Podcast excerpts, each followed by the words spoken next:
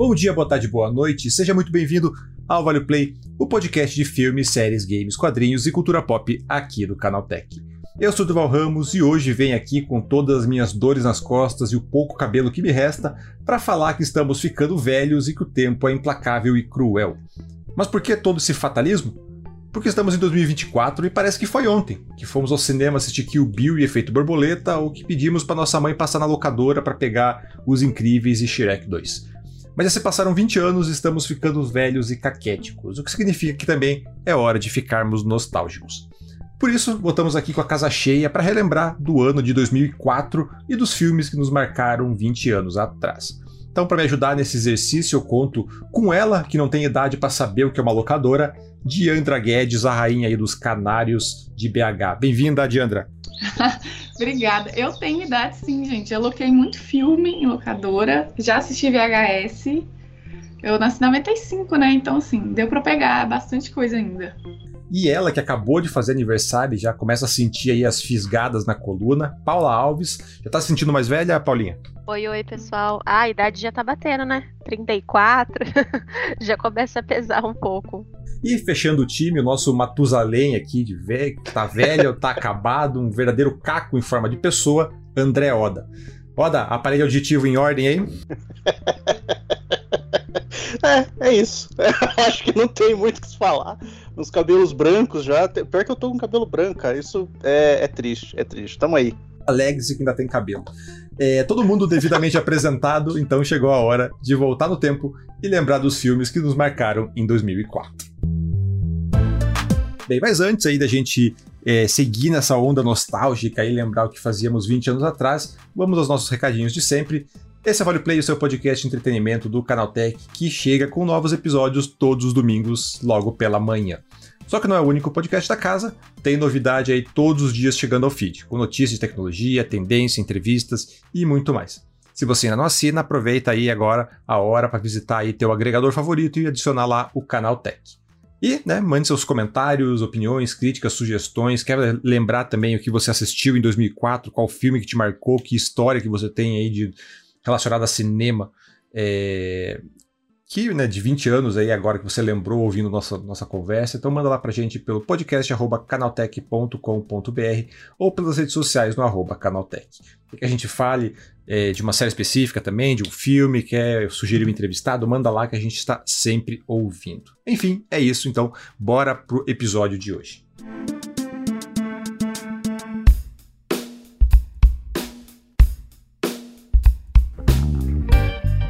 Então, pessoal, a ideia desse podcast nasceu justamente de uma matéria da Diandra aí no Canal Tech sobre os filmes que completam 20 anos agora em 2024, né? E a gente estava conversando é, durante a produção da matéria ali sobre os títulos que ficaram, alguns títulos que ficaram de fora e algumas memórias da época, né? E foi quando pensamos, pô, isso seria uma, uma conversa muito legal de ter com todo mundo ali, de, de se ter um podcast. E, bem, aqui estamos. É, mas antes da gente entrar nos filmes em si, eu acho que vale a pena a gente falar um pouquinho é, da gente, né? Já na apresentação ali, a, a, a, Paula e a Diana já falaram da idade delas, o Oda é um, é um grande idoso, mas acho que vale a pena a gente é, falar um pouquinho mais também como a gente estava em 2004, né? Quantos anos tinha, o que estava fazendo da vida. É, eu lembro bem de 2004 porque foi o último ano que eu morei com meus pais, né? Eu tinha 15 anos, então são minhas últimas lembranças na cidadezinha que eu morava antes de vir é, morar sozinho na cidade grande, né? E, mas e você, Odeia? Você como mais velho daqui, o que, que você fazia em 2004? Assim, já estava dirigindo e fumando por aí? Não, não, cara. Eu tava com, eu tinha acabado de fazer 18 é, em 2004. Eu ainda tinha brilho no olhar, que é uma coisa que a gente já perdeu há muito tempo. É, eu tava esperando todo o trâmite de exército e tal, aquela coisa caótica que vai, não vai, ali esperando, estudando para tentar passar no vestibular. Mas ainda o, o, brilho no olhar ali, ele ainda existia e saudade dele. E você, Paulinha, o que você lembra de 2004? O que você estava fazendo? Onde é que você estava? O que, que você tem de grandes memórias de 2004? Ah, eu era uma jovenzinha ainda em 2004. Né? Eu tinha 14 anos. Eu morava em Leme, que é minha cidade natal, morava com os meus pais na época. E, ah, eu tava bem naquela fase, começando festas de 15 anos, eu tava bem naquela fase, assim, começando a sair mais, né? E já querendo cursar jornalismo desde essa época, já falava sobre isso. Mas eu, assim como o Oda falou, ainda tinha brilho no olhar naquela época. Todo mundo calejado aí pela vida, né, depois. E, Diandra, você que é a, a nossa caçula aqui, 2004, 95, você tinha, então, 9 anos, 2004, isso? Calculei certo? Isso, tinha 9 anos, eu tava na terceira série. E aí é isso, né? Caramba, não... não tem muito o que falar, né? É, na terceira brincava, série. ia pro recreio, lanche.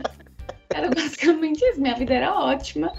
É, era muito feliz nessa época. Nossa, acho que a minha infância foi a melhor parte da minha vida. Tava tudo perfeito, assim. É, estudava numa escola bem legal. E, mas nessa época eu já assistia filmes de terror, assim. Claro que, né, não tão pesados, mas eu já assistia. Eu acho que foi nessa época que eu assisti O Quarto do Pânico, um pouquinho mais velha, que foi um VH, VHS ainda, que é com a Kristen, e eu era bem. já gostava bastante do gênero, bem fã. Mas basicamente isso, né? Saía só com meus pais, aquela coisa de criança mesmo. Não tinha conta pra pagar. Eu ainda tô horrorizado com. A Diana tinha 9 anos em 2004. Eu, tipo, eu tava prestes a, a, sair de casa e morar sozinho. O, o Oda já prestes a servir ao exército e, o, e, a, e a Diandra ali ainda na terceira série. É um. No recreio. É um No choque, né? Então, tipo assim, acho que agora que a gente tá. Todo mundo tá mais velho, não é um choque, por exemplo, eu e o Oda. Mas quando a gente coloca nessa perspectiva, tipo, ele tinha 18 anos, eu tava com 9. É muito chocante. Nossa, até minhas costas aqui até deu uma fisgada aqui agora que. Ah, mas vamos falar de cinema. É, bem, a dinâmica vai ser a seguinte, né? Cada rodada a gente vai, vai lembrar de um filme. E a ideia não é falar ah, os melhores filmes de 2004, quais foram. A gente tem uma matéria lá, bem completinha da Diana ali, que tá bem legal. Mas a ideia é falar justamente daqueles que a gente tem em memória, né? Aquele que marcou de alguma forma para bem ou para mal, assim. Então, é mais ou menos a dinâmica que a gente fez da, no último podcast que a gente fez, que estava todo mundo junto. Então, sobre a, as séries, séries e filmes de 2023. Então agora também, é, coisa, é, uma, é uma coisa muito mais pessoal, ligada a histórias, assim, que rende papo e rende é, principalmente risada. É, então, Diandra, né, que a gente já começou te zoando ali, é, você, né, você, foi a mãe da pauta que deu origem ao podcast e também é nossa caçula, tem as memórias mais frescas aí. Que filme que fez o teu ano de 2004 aí que você começa a, a, a puxar pra gente? Então, é uma animação de comédia, né, que pra mim... Mas é, é claro que é uma animação. é, é o Espanto Tubarões. Eu lembro que eu gostei muito. Eu acho que esse eu até assisti, não sei se foi VHS ou DVD já, não lembro. Mas eu adorei, porque apesar de eu ter gostado muito de Procurando Nemo, sempre gostei, eu me conectei mais com Espanta Tubarões. Eu achei ele mais divertido na época, porque é a história de um peixe, né, que é o Oscar, e ele é meio fanfarrão, assim, aí, aí acontece um, um imprevisto, assim, na vida dele, ele acaba presenciando a morte de um tubarão, e aí ele chega contando vantagem para todo mundo, né? Nossa, eu sou o cara, eu matei fulano. E aí todo mundo fica, gente, que incrível. Então agora você vai matar outros tubarões e deixar o mar aqui calmo pra gente. Só que aí ele fica apertado, né? Porque era tudo uma mentira, ele não matou ninguém. E aí é, é quase que um, uma coisa assim, meio de vingança, sabe? É uma trama engraçadinha, assim. E aí eu gostei bastante. E eu lembro que marcou muito o meu, o meu 2004, assim. Porque eu gostei mais do que Procurando Nemo. Eu lembro uma vez que. que não lembro qual texto que foi que a gente fez aqui no Canaltech, que acho que era. Não sei se era melhores, melhores filmes da Dreamworks, alguma coisa assim, que você colocou o Espanta Tubarões. E eu lembro que eu assisti o Espanta Tubarões na época, e, e, na época eu já achei o filme bem, bem chatinho, assim, bem bobinho. E daí eu estranhei, pô, o que, que a Diana tá colocando Espanta Tubarões na, na, como um, um filme de destaque e tal? E daí eu fui fazer as contas, daí eu falei, ah, tá muito provavelmente esse filme de Andra viu quando era criança e curtiu muito, e tipo, ela tem, tem memórias disso aqui, assim. Então, é, estava certo. Mas, cara, o, o Espanta Tubarões, como eu falei, eu vi ele só quando eu era, quando eu era adolescente ali, e na época eu não, não curti tanto, assim. Mas você falando dele agora, eu comecei a lembrar mais.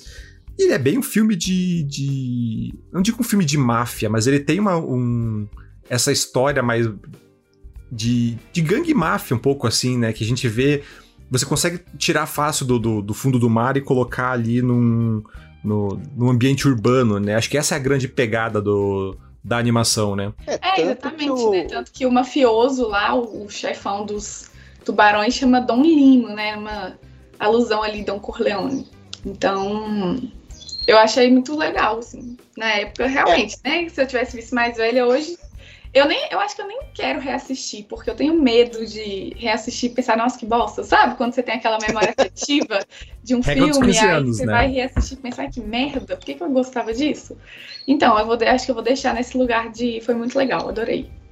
É, mas o- você falou do. Como é que é? Dom Lino, né? Eu fui ver aqui o elenco. O Dom Lino é dublado pelo Robert De Niro no filme. E tem o Martin Scorsese. Então, a- esse lance de, de, de máfia faz sentido. Eu só me lembro que tinha uma, uma peixinha que era a Angelina Jolie, ela tinha a boca da Jolie, e eu achava isso engraçado. Tinha. Uhum, ela tinha uma bocona, assim. Um olhão também, meio- ela era meio esquisita, mas era como se fosse a Angelina Jolie dos peixes, né? Que frase, né? Nossa, eu Ah. acho que eu tenho zero lembranças desse filme, assim. Eu acho que eu assisti, mas não tenho lembranças dessa.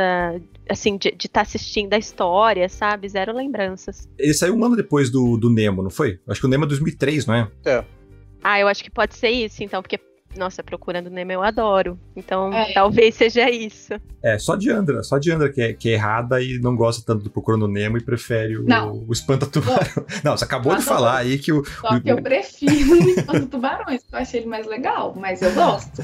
Ah, mas é ó, isso, o Diandra falou que odeia procurando Nemo. a Diana odeia, Pelo amor de odeia o Nemo. Ela odeia o Nemo. Ela queria que o, que o, que o Nemo se perdesse pra sempre. É, mas, Diandra, regra dos 15 anos, não assista de volta o, o Espanta-Tubarões. Mantenha a sua, sua, sua lembrança intacta. memória afetiva, né? É, é, o, é o que eu, que eu- É a dica que eu te dou.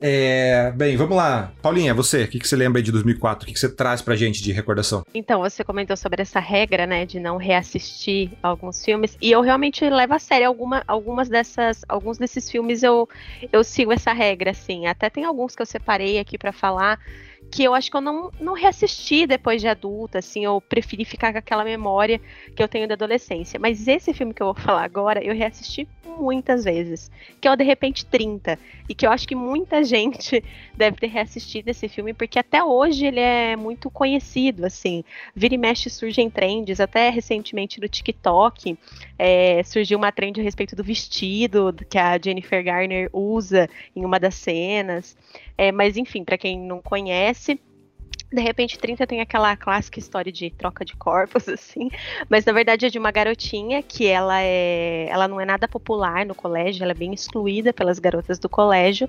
E aí, no aniversário de 13 anos dela, ela acontece uma coisa lá na festa que ela fica muito chateada e ela deseja muito ter 30 anos e esse desejo é realizado. Então ela acorda num corpo de 30 anos, mas obviamente com a mentalidade de 13. E aí muitas coisas engraçadas vão acontecer. A Jennifer Garner, quem faz o papel principal, e o melhor amigo dela da infância, quando ela é, pula para os 30 anos, eles já não são mais amigos, ela meio que tenta resgatar essa amizade, mas é, meio, é feito pelo Mark Ruffalo no, como adulto. Mas é uma história muito engraçada, é, que não envelheceu mal, sabe? Tem alguns filmes que eu acho que é, eu até tento me manter distanciada, como a gente comentou por isso, pela memória afetiva que a gente tem, que se a gente assistir hoje em dia, a gente vai ver que não era tudo isso, mas também porque tem algumas coisas que envelheceram mal, que não ficaram legais. É, de repente, 30 eu não sinto isso com esse filme, assim. Eu acho que toda vez que eu assisto, eu acho divertido, é, acho engraçado. Eu gosto muito dos personagens. É, e uma curiosidade bem legal sobre esse filme, não sei se todo mundo sabe, mas que a Brie Larson tá nesse filme. Ela é uma das garotinhas que fazem bullying com a Jennifer Garner. Então, eu acho muito legal. Não sei se o pessoal aqui já assistiu, mas se por acaso alguém nunca assistiu De Repente 30, fica a dica, porque é um filme muito divertido. O De Repente 30 é um daqueles filmes que, que reprisou diversas vezes na TV também, não foi? Sim, ele passou muitas vezes na TV. Tanto é que assim, eu nem, eu nem lembro a primeira vez que eu assisti exatamente ele. Não lembro se foi na TV, se foi em VHS. Eu imagino que tenha sido em VHS, mas eu tenho muitas memórias de assistir ele ao longo dos anos, assim. Agora, mais recentemente em streaming, né?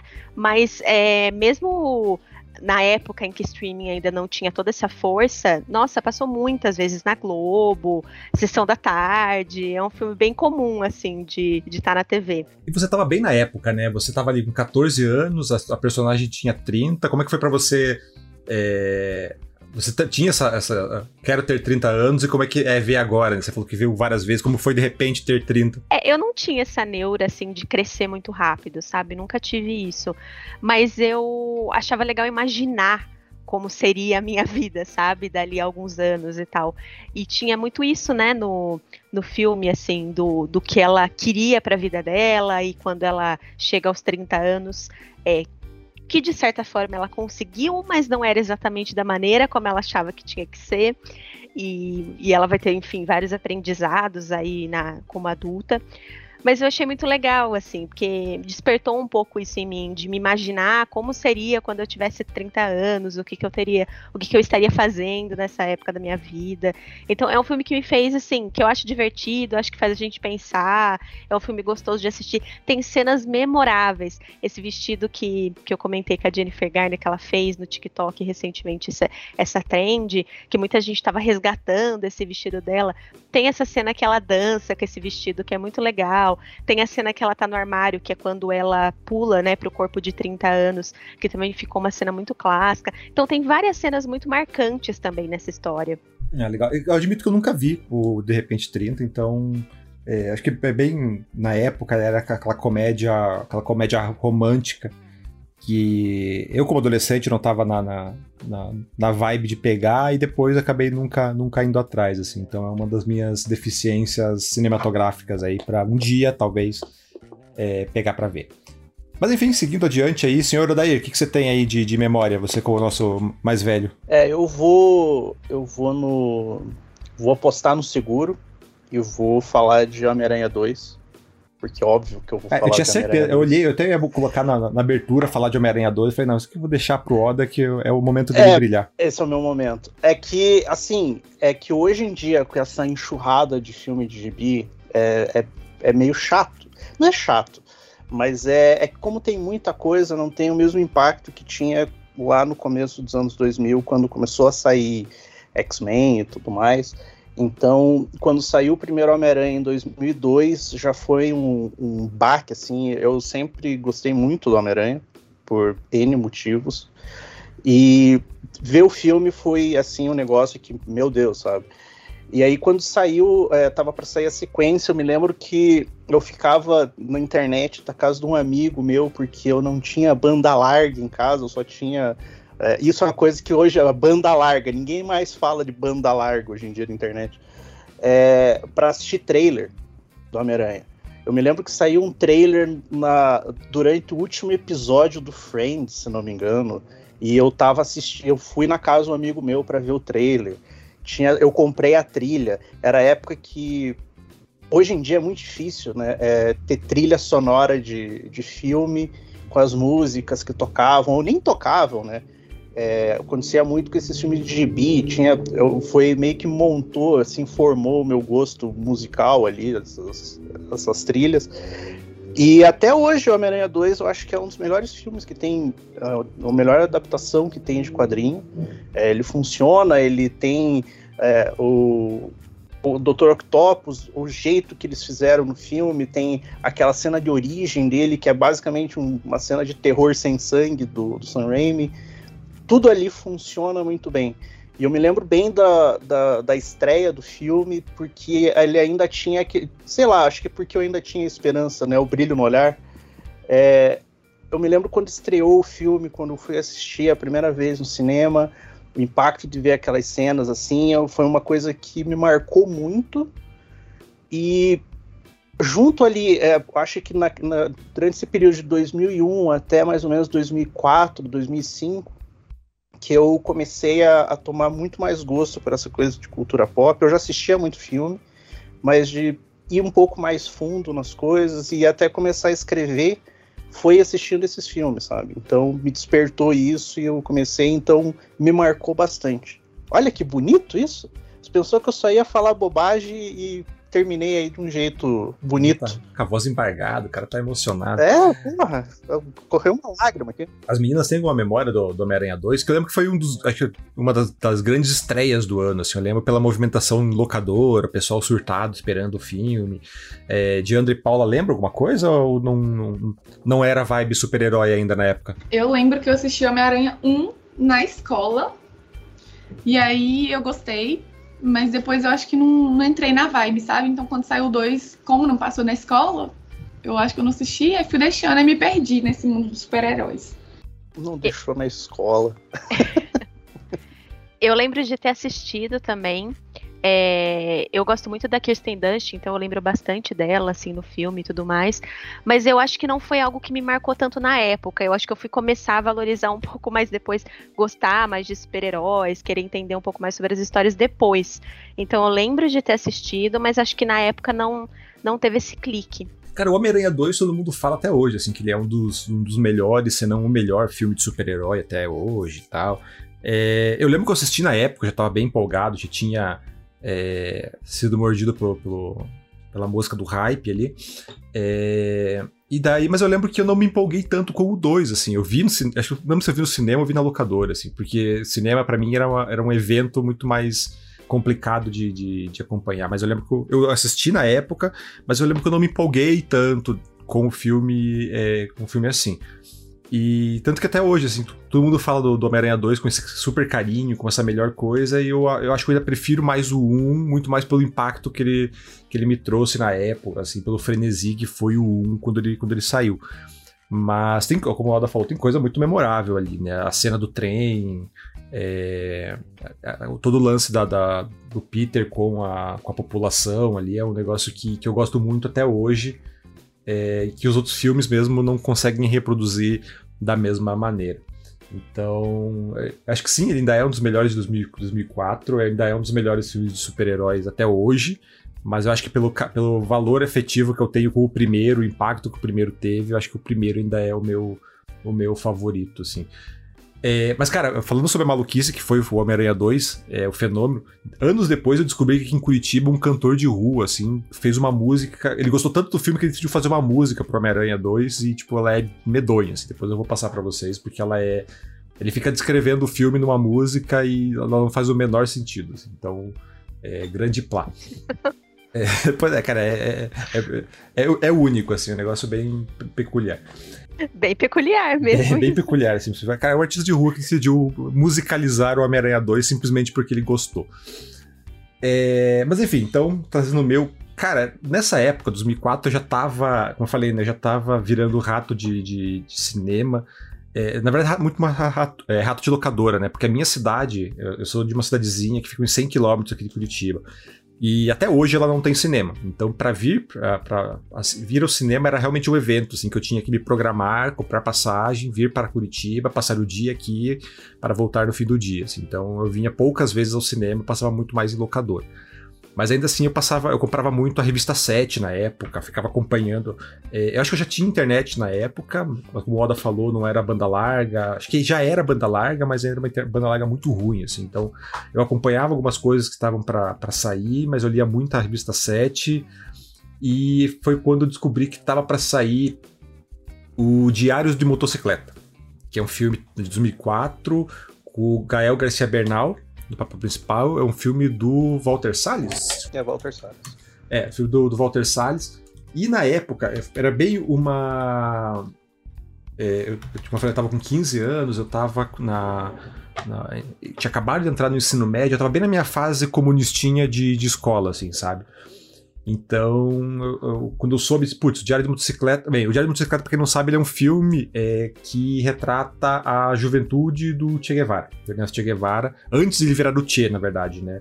Ele era só um estudante de medicina que ele decide pegar uma moto com um amigo dele e viajar pela América, América do Sul, né? Ele sai da Argentina, costeia todo o Chile, vai até, se não me engano, Venezuela, Colômbia.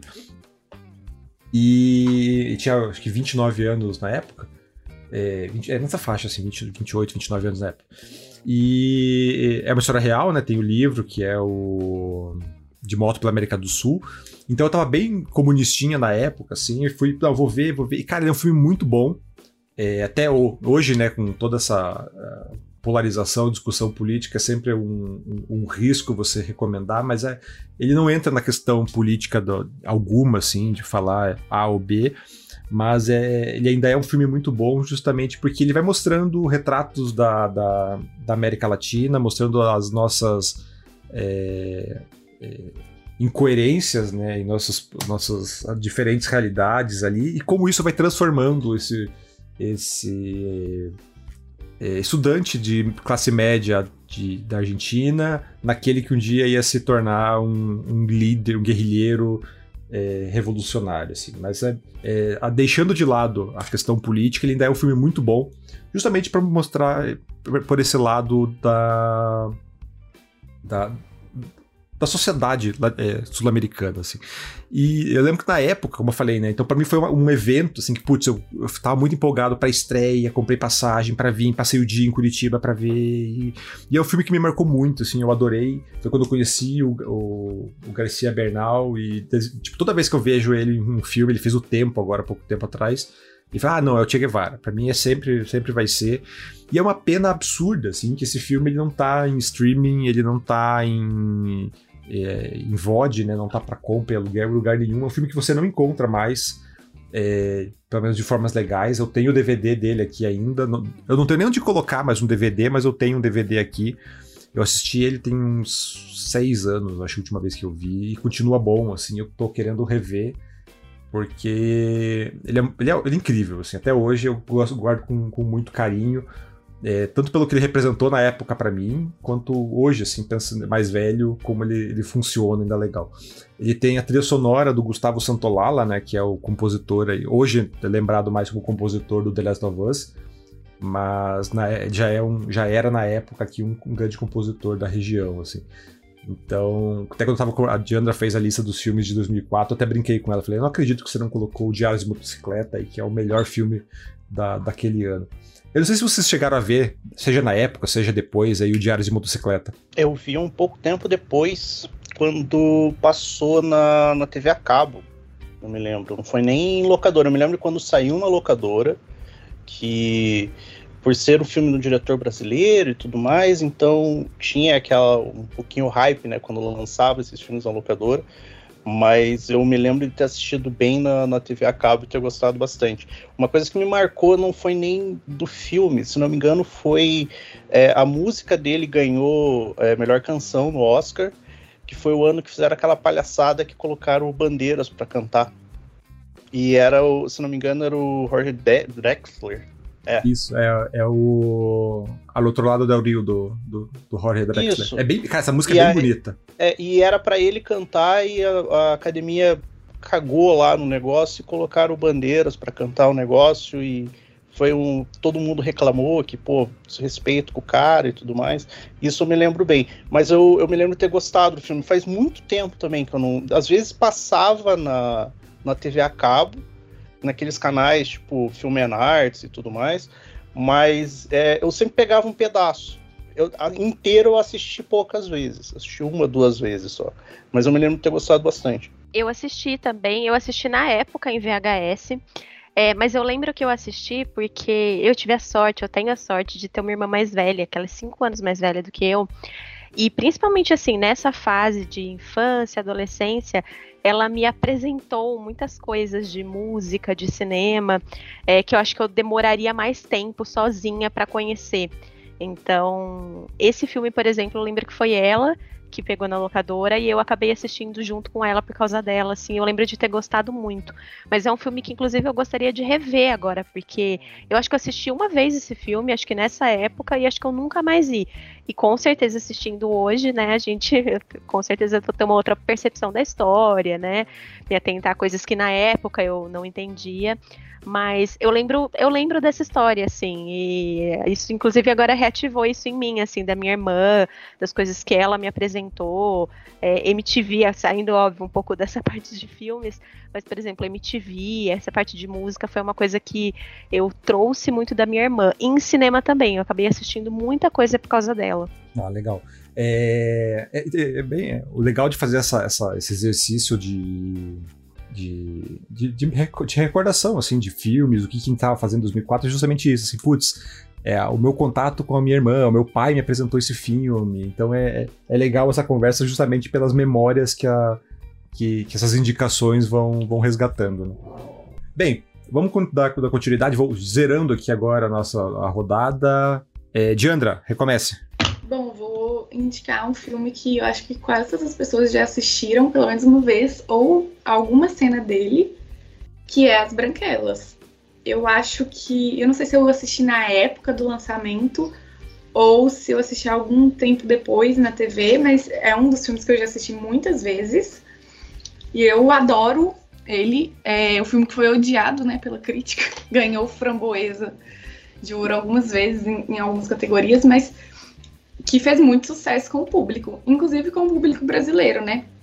Ele conta a história de dois irmãos, o Marcos e o Kevin, que são policiais, e eles estão é, quase perdendo emprego porque fizeram merda no trabalho, enfim. Que filme que é? As Branquelas. Ah, tá, eu perdi o nome, desculpa. Ah, não. Você já viu? Não, até hoje eu nunca vi os Branquelas, mas continue. Chocada. Não, é assim, tem muitos filmes que todo mundo já viu e eu não assisti ainda, mas As Branquelas me chocou.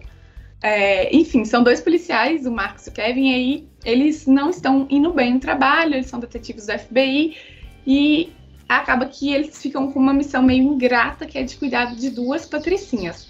Inclusive, as patricinhas, elas foram inspiradas na Paris e na irmã dela, da Paris Hilton, mas elas, né, no filme elas têm outro nome, que é a Britney e a Tiffany. E elas são aquelas patricinhas louras, do cabelo bem liso, que usa rosa, salto alto. Elas, eles têm a missão de cuidar delas, mas aí vai acontecendo um tanto de contratempo que no final eles assumem a identidade delas. Então eles se trans, transvestem de, das patricinhas e aí é só confusão. Um dos personagens mais icônicos, né, é o Latrell, que é vivido pelo, eu não sei se eu sei pronunciar o nome dele muito bem, que é o Terry como, como vocês pronunciam? Terry Crews? Terry Crews. Crews, então. É, que ele tá incrível, né? O pai do Chris, de Todo Mundo Odeia o Chris. Quem já assistiu essa também vai reconhecer. É, e ele foi um dos filmes também que passou várias vezes na sessão da tarde. Então, acho que é por isso que é muito difícil que alguém tenha visto, né? A não ser o Durval. É, tem a, a, a, cena do Latrell cantando A Thousand Miles, que é uma das músicas mais icônicas assim, do filme. E eu acho super divertido. Esse filme, eu acho que é um daqueles que a gente pode rever com tranquilidade, igual a Paulinha falou do é, De Repente 30, que eu também já assisti várias vezes. E As Branquelas eu acho que é um daqueles que dá para rever também com tranquilidade, que a gente consegue achar graça. Não acho que envelheceu tão mal assim. Eu gosto bastante.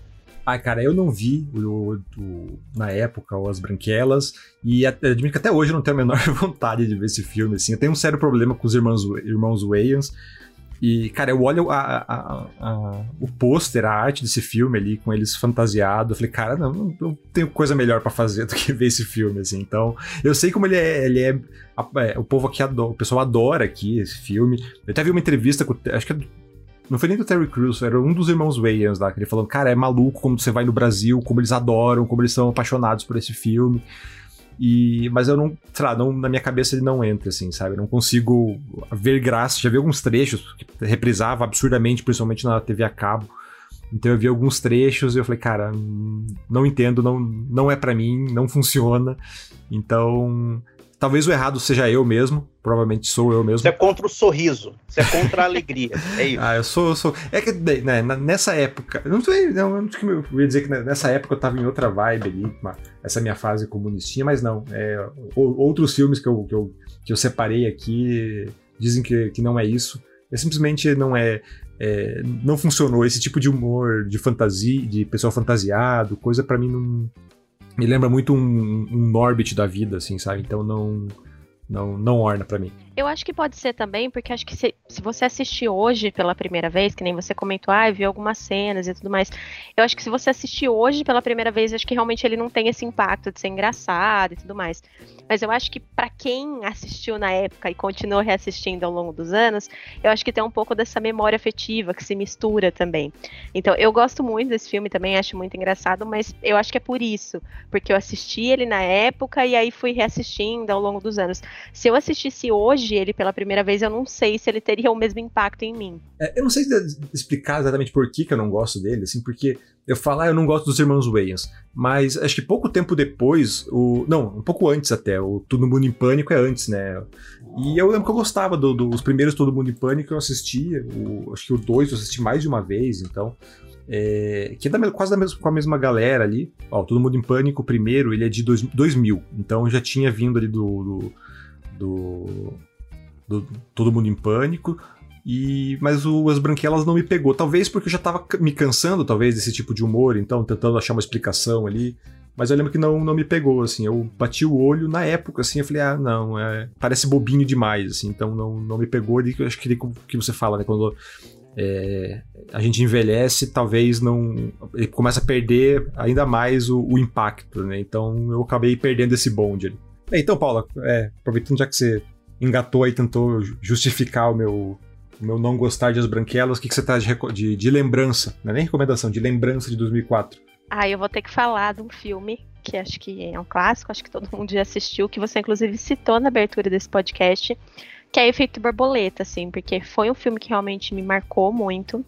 É, se por acaso alguém aqui não assistiu ainda, não conhece, Efeito Borboleta a história de um, de um jovem, né, que ele teve uma infância bastante traumática, assim, cheia de problemas, e ele tem sérios problemas com apagões também, mas basicamente a história é que ele consegue, ele descobre que ele consegue voltar para o passado dele e mudar a história, mudar o que aconteceu, mudar momentos do passado dele. Só que toda vez que ele volta para o passado e ele muda alguma coisa na história dele, isso cria uma outra linha temporal em que outras coisas acontecem, né? Tem outras consequências para a vida atual dele.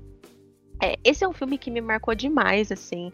É, eu gosto muito de ficção científica hoje em dia e parando para pensar, eu acho que um dos primeiros starts que eu tive assim com ficção científica, eu acho que foi com o efeito, borboleta e com Contato, que é um filme do, dos anos 90, final dos anos 90 que eu gosto muito também.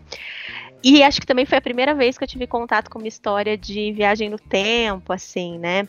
É óbvio, já tinha assistido algumas outras coisas é, sobre esse tema, mas acho que essa foi a primeira que realmente me marcou.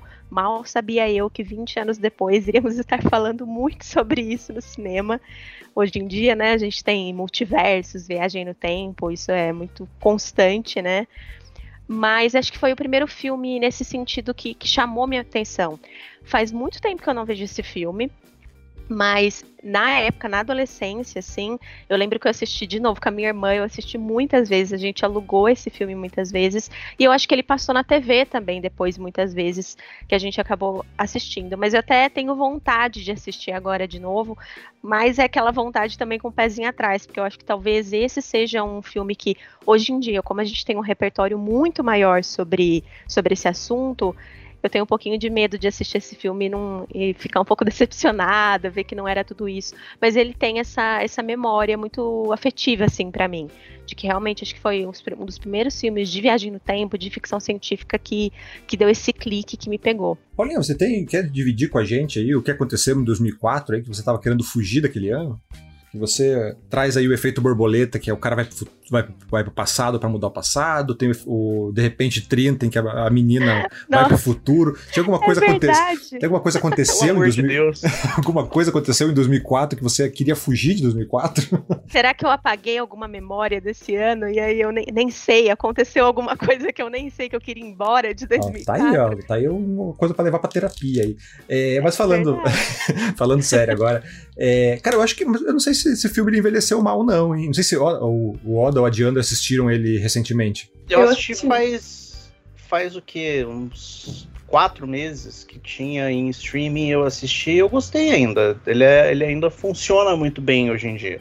É, eu assisti recente também, porque eu lembro que na época a minha tia locou ele, e aí ela tava assistindo com o namorado, eu sei que a gente tava na casa da minha avó, eu comecei a assistir e eu não entendi não entendi nada, não tava entendendo nada da trama, porque, gente, eu tinha nove anos, né? Eu não tava entendendo esse negócio de voltar pro passado, enfim. Aí eu desisti e na minha cabeça ficou como um filme ruim.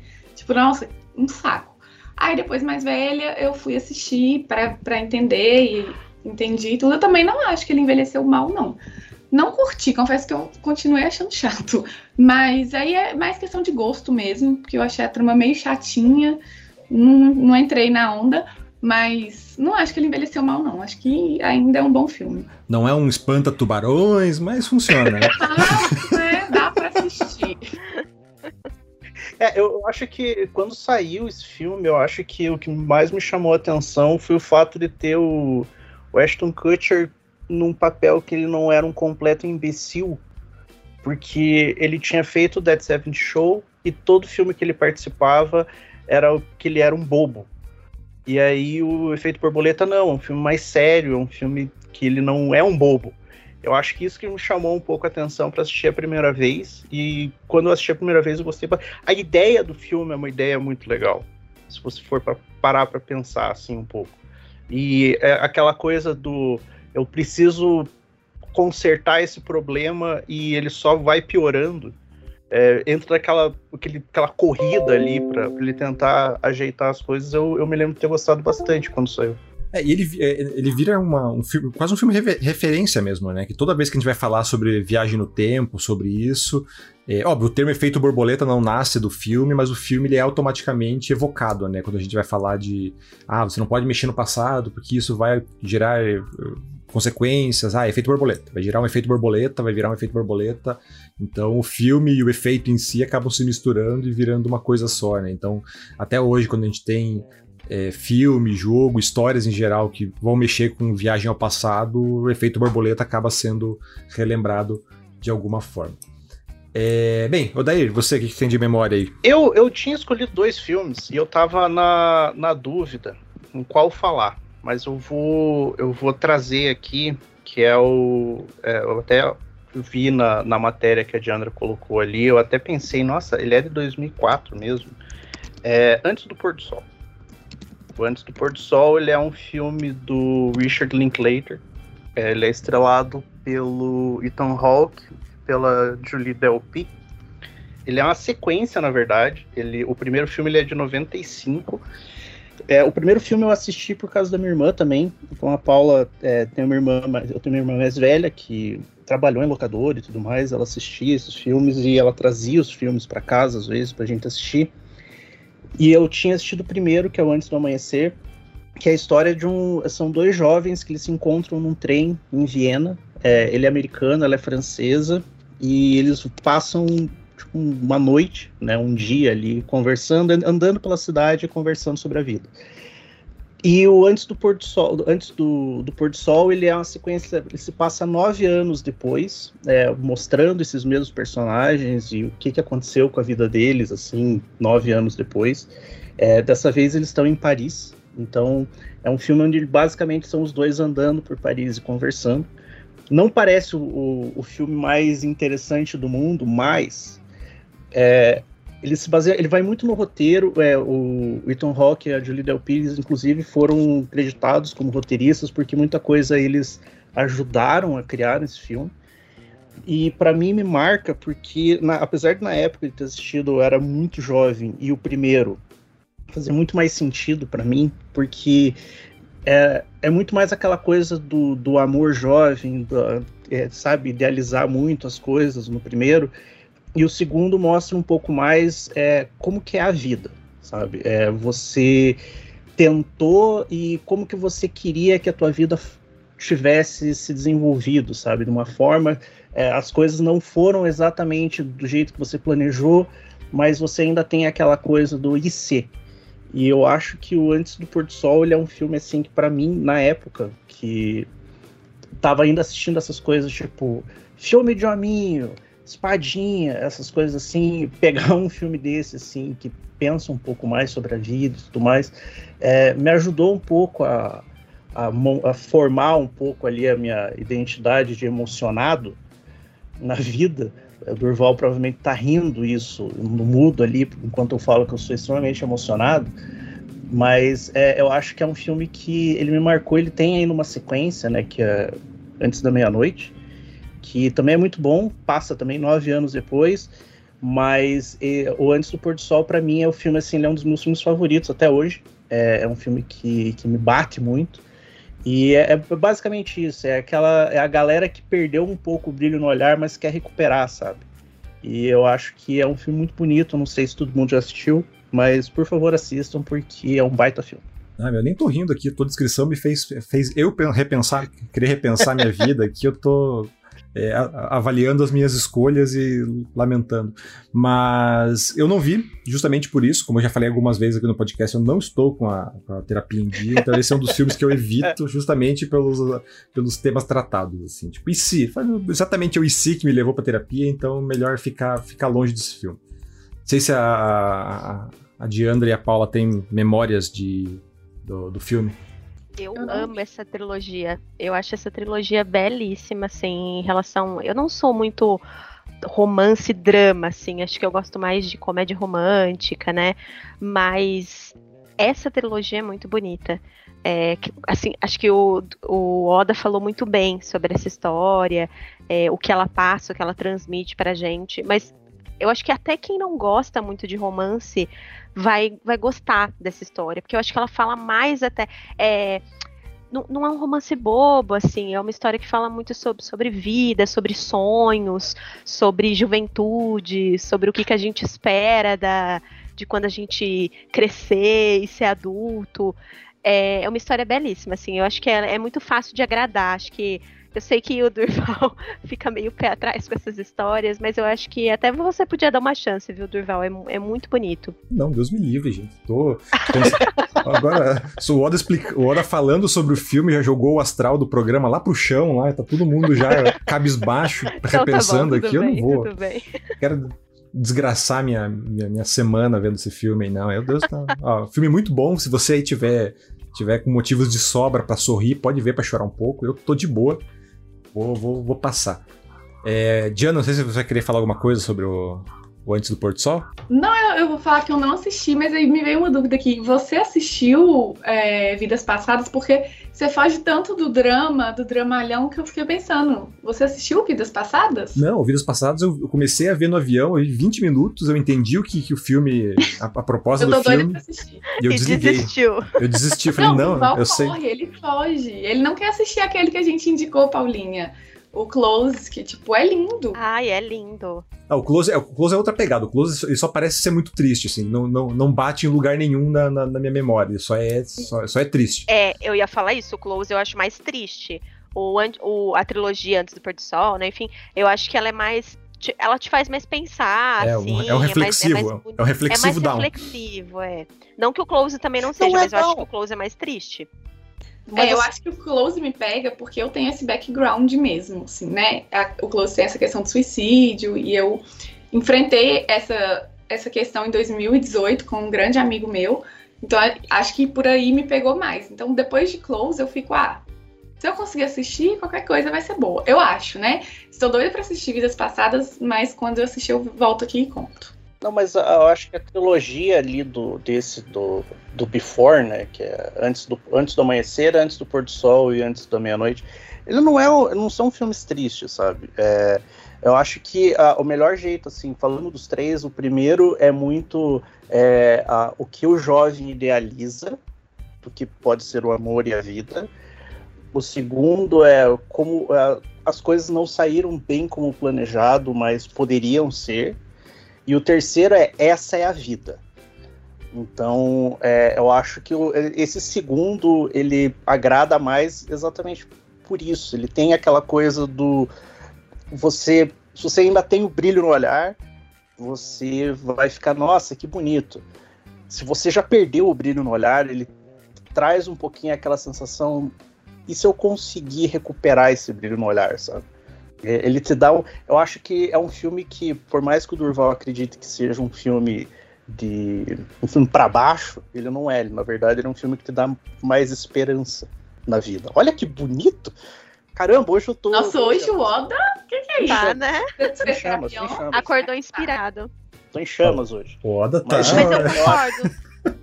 Eu concordo com tudo isso que você falou sobre, sobre a trilogia. Também acho que é bem por essa linha os filmes. Então assista, larga a mão de ser canalha e assista, Durval. Tá, vou, vou pensar, vou pensar. Um dia que eu estiver bem, que eu estiver bem medicadinho, eu vou, vou pegar pra assistir. Você subia a dosagem? É, o dia que a, que a cabeça estiver lisinha igual uma garrafa pet, eu, eu pego pra, pra assistir. Ah, mas enfim, então pra... o o peitinho de frango. É, igual um golfinho. É, mas enfim... Então, dando, dando, sequência aqui para encerrar então a, a, as memórias de 2004, tentando resgatar um pouco do, do, clima aí que o Oda fez o favor de jogar no chão. É, dessa vez, né, o Oda geralmente faz o papel de bobo no podcast, mas dessa vez eu, eu serei, serei eu a, a fazer aqui. Que é já tá gravado isso daí. Já que. Essa agressão. o Oda dessa vez decidiu ser cult duas vezes. É, até no Homem-Aranha ele tentou ser cult ali. Eu vou. Eu falei do Diário da Motocicleta no começo, eu ia falar do Cazuza, mas não, eu vou ser bobo agora e vou falar de Teen America, que é um filme de bonequinho. Porra! Que é. é maravilhoso. Cara, é um filme que. Eu, eu não faço ideia como eu cheguei nesse filme. É, eu nem lembro se ele tem um, um, título nacional, tipo, se é só Teen America, ou tem. O, o original é World Police, né? Não sei se ele chegou a ter um título aqui.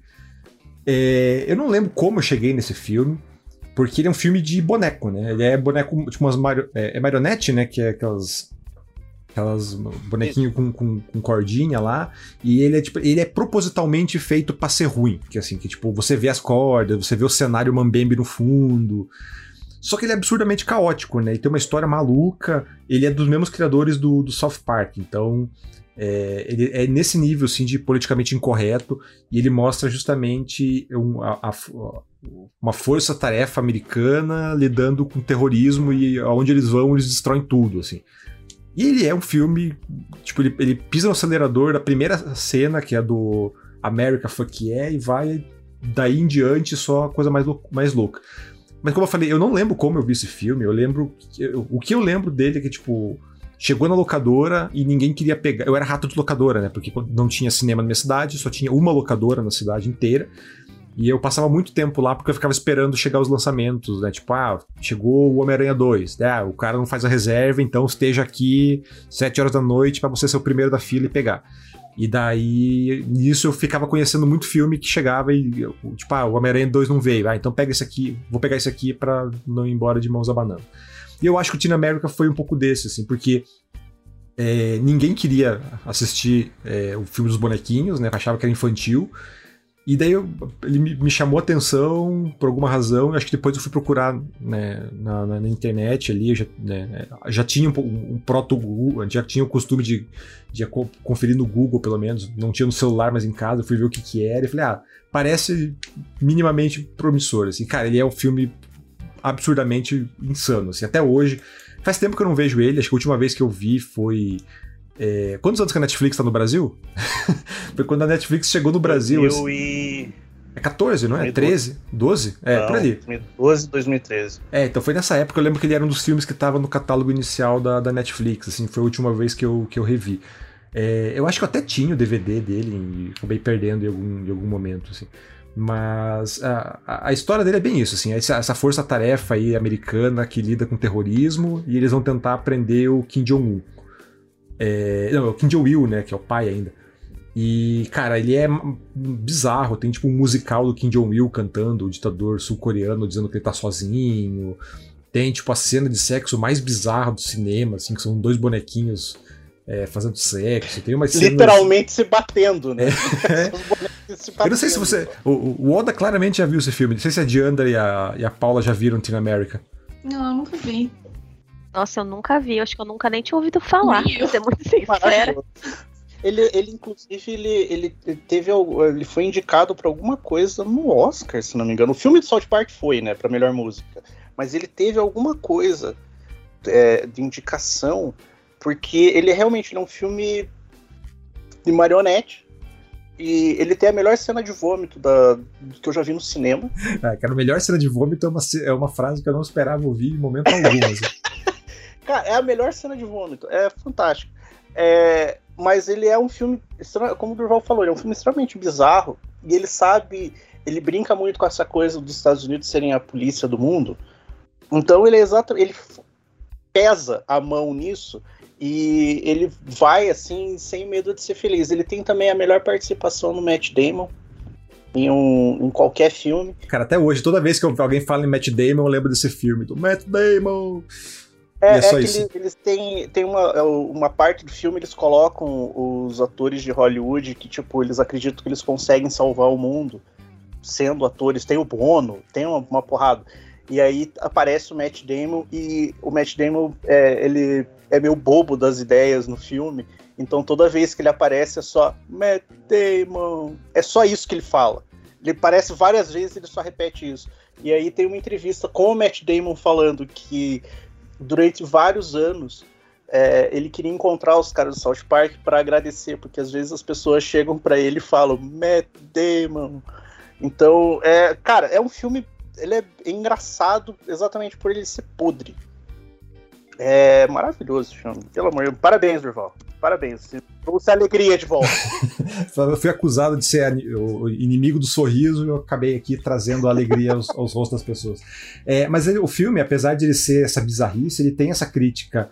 É, eu sei que a Diandra gosta bastante desses filmes que são um pouco mais críticos, principalmente essa ideia é, imperialista dos Estados Unidos ali, e ele, pesa bastante a mão nisso, assim, né, mostrando, só que de forma bastante caricata, né, de tipo, ó, ó como é ridícula essa postura dos Estados Unidos como polícia do mundo, que tá acima de tudo, e a música do Fuck Yeah, América Fuck Yeah, é bem isso, assim. Então, se você gosta de, de, de, filmes que tem essa crítica aos Estados Unidos, ele tem, e se você gosta de filme bobo, ele tem também, assim. Então ele é, ele é bom para todo mundo, assim, ele é maravilhosamente ruim. É, mas é bom, é bom. ele é ruim, ele é ru, ruim tecnicamente, mas como filme ele é surpreendentemente bom. É, então, né, acho que deu, fechamos aqui as duas rodadas. Vamos fazer uma menção honrosa aí, mesmo esquema da última vez, ali, só falar, lembrar. É, ah, esse filme foi legal, vi esse filme e pode citar mais de um, mas só citando rápido aí. Pode ser? Vamos lá. Então tá, Diandra, faça as honras. É, então vou falar dois rapidinho. Um é, outra animação, que, como já disse, tinha nove anos. Então, é, Turma da Mônica gibi, eu adorei. Eu sempre gostei da Turma da Mônica. E, obviamente, que eu assisti todas as animações que saíam nessa época.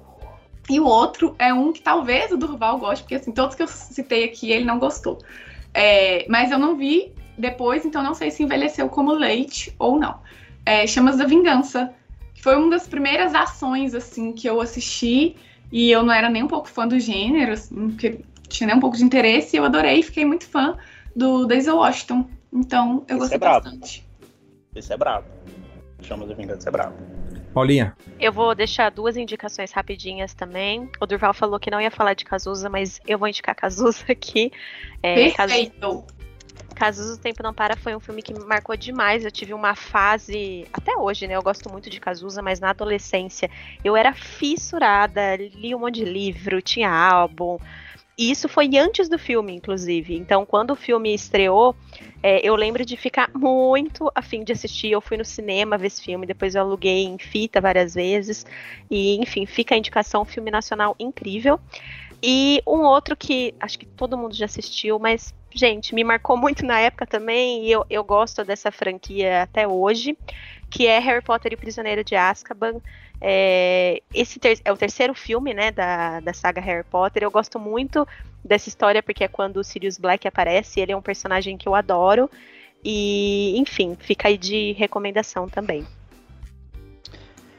Nossa, é... eu tô chateada que eu não lembrei de Cazuza, Paulinha. Nossa, eu amo esse filme, é um dos meus nacionais preferidos também. Acho que vale muito a indicação. Eu vou, eu vou aí trazer a violência. Se bem que esse não é tão violento, é que o Bill Volume 2, é, eu acho que é a melhor, a melhor parte, né, do, que o Bill aí, é essa segunda, que ele é mais filme. E esse filme me marcou muito porque quando eu assisti ele no cinema, bem na hora que a que a Beatrix está tá enterrada viva e está tentando sair, é, começou um alarme de incêndio no cinema e todo mundo começou a levantar para sair. Eu me lembro de um cara falar: se a mulher está saindo debaixo da terra, eu não vou sair daqui, o bombeiro que me tire. É, não teve problema no cinema nesse dia, era só a fumaça da pipoqueira. Então eu assisti o resto do filme e é um baita filme e assistam que o Bill, que o Bill é legal pra cacete. E o segundo filme que ninguém lembrou, e é, trazendo de volta o, astral lá para baixo, Brilho Eterno de uma Mente Sem Lembranças. É, eu, achei que esse, é um filme... eu achei que esse ia ser o seu Homem-Aranha e esse seria a sua segunda indicação. Ai, lindíssimo não, esse filme. É, é, que, assim, é um filme que bate e ele não bate fraco. É, é, um filme que ele vai ali, ele vai onde dói. Esse, esse realmente ele vai onde dói. É um baita filme e assistam aí se você quiser. Esse sim, se você quiser sofrer, dar aquela choradinha e pensar na sua vida, pensar nas suas escolhas, é, por favor. Brilho Eternamente Sem Lembranças com Jim Carrey, Kate Winslet. Tem uma, o elenco é maravilhoso, mas dói. Dói demais. Nossa, como dói. Não, esse aí eu vi, esse eu vi antes da vida me quebrar. Esse eu vi antes de 2014, então de lá pra cá. então esse eu é, nunca mais verei na minha vida, mas eu já, esse eu já assisti. Esse pelo menos eu, eu vi. É, então, e para encerrar minhas indicações aqui, eu fecho com Hellboy, que eu gosto muito dessa da, da adaptação do, do Del Toro. E eu ia citar o Cazuza, né, que a, a Paulinha me roubou. Então eu cito o Como Se Fosse a Primeira Vez com Adam Sandler, que foi por muito tempo apontado como o único filme bom do Adam Sandler, mas é, eu, eu, na época eu gostei bastante dele, mas eu tenho, olhando hoje para ele, eu não revi depois de 2004, mas é, repensando e conversando com amigos, tem umas, umas coisas meio malucas, assim, meio bizarras. Tipo, ah, a mina toda vez é, acordar e descobrir que tá grávida, o quão perturbador que é isso no filme, assim. E graças a Deus o filme não, não trata esse, desse assunto depois, ele só, só pincela. É, mas ainda assim, se você ignorar esse, esse detalhe, ele é um filme é, bastante divertido, assim.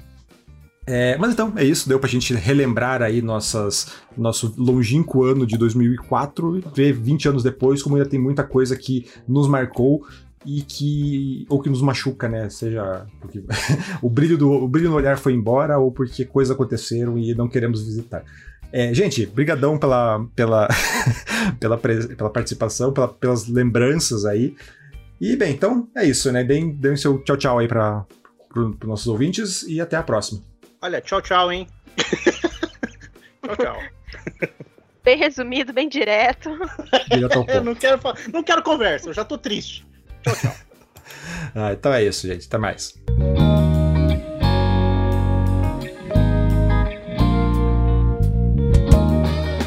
E no nosso quadro Vale Ficar de Olho, a gente tem aí umas novidades bem legais aí para essa semaninha de carnaval, pós-carnaval aí, você que foi pra folia, você que pulou, dançou, bebeu todas e quer alguma coisa agora um pouco mais light pra se para relaxar, para descansar ou para se entreter, ou pelo contrário, se você não é do tipo que curte uma festa e quer curtir um cineminha, temos aí duas novidades bem legais chegando aos cinemas que valem ficar de olho. A primeira delas é Bob Marley, One Love, filme que conta, como o próprio nome diz, né, conta a história do Bob Marley, a lenda do reggae, a lenda da música, é, filme, uma filme biográfico estrelado pelo Kingsley Ben-Adir, que tá no Barbie, tá no Invasão Secreta da Marvel, ele que vive aí o Bob Marley. A gente tem também a Lashana Lynch, que tá no 007, o último 007, tá também no Capitã Marvel, e ela faz a Rita Marley, né, a esposa do Bob Marley. O filme que ele vai, mais do que mostrar aí a biografia, mostrar a carreira é, do Bob Marley mostra um pouquinho a importância dele é, como essa figura cultural, essa figura é, tão importante para a história da Jamaica, envolvendo aí, chegou até a ser alvo de atentados na época, então o filme gira bastante em torno dessa história. É, outra novidade que chega aos cinemas aí no dia 15 de, de fevereiro é o Madame Teia, né? Para quem aí já estava com saudade de cinema de herói, de filme de herói, a gente tem agora mais um filme da Sony do Homem-Aranha sem Homem-Aranha, desta vez trazendo a Madame Teia, que é uma personagem assim não tão conhecida do grande público, mas que ganhou uma nova roupagem. Né? Nos quadrinhos ela é uma idosa, cega, com poderes telecinéticos e cósmicos e whatever, mas no filme agora ela vai ganhar uma nova roupagem, ela ainda tem esses poderes aí, talvez relacionados com o multiverso ou não, mas trailer, os trailers que foram mostrados mostraram aí que a gente vai ter mais de uma heroína, né? além da Madame Teia, tem as, as, várias mulheres aranha, mais um outros, outros vilões aí vindos direto da história do Homem-Aranha. Há uma expectativa de que essa história se conecte aí, ele faça uma amarração melhor com Venom, com o próprio Morbius, o Vindouro, o Craven, o Caçador. É, ou não, né? Também é, é, a expectativa do pessoal, mas até agora não tem nada muito concreto sobre é, o filme. Enfim, de qualquer forma, Madame Teia chega aos cinemas no dia 15 de fevereiro. Mas agora eu quero saber de você se o nosso podcast vale o play. Então aí entre em contato pelo podcast canaltech.com.br ou comente nas nossas redes sociais pelo arroba canaltech. Lembrando que a gente tem podcast aqui todos os dias no feed do Canaltech, então segue lá para não perder nenhum lançamento. Enfim, é isso. É, espero que tenham gostado aí das nossas recordações de 2004 foi bastante divertido aí. Pessoal, todo mundo já caiu, tô sozinho aqui agora, mas ainda assim foi bem divertido gravar com todo mundo. E bem, esse podcast é produzido e apresentado por mim, Durval Ramos, com edição do Samuel Oliveira. A revisão de áudio é do Gabriel Rime, com trilha sonora composta por Guilherme Zomer. Então é isso e até a próxima semana. Tchau, tchau.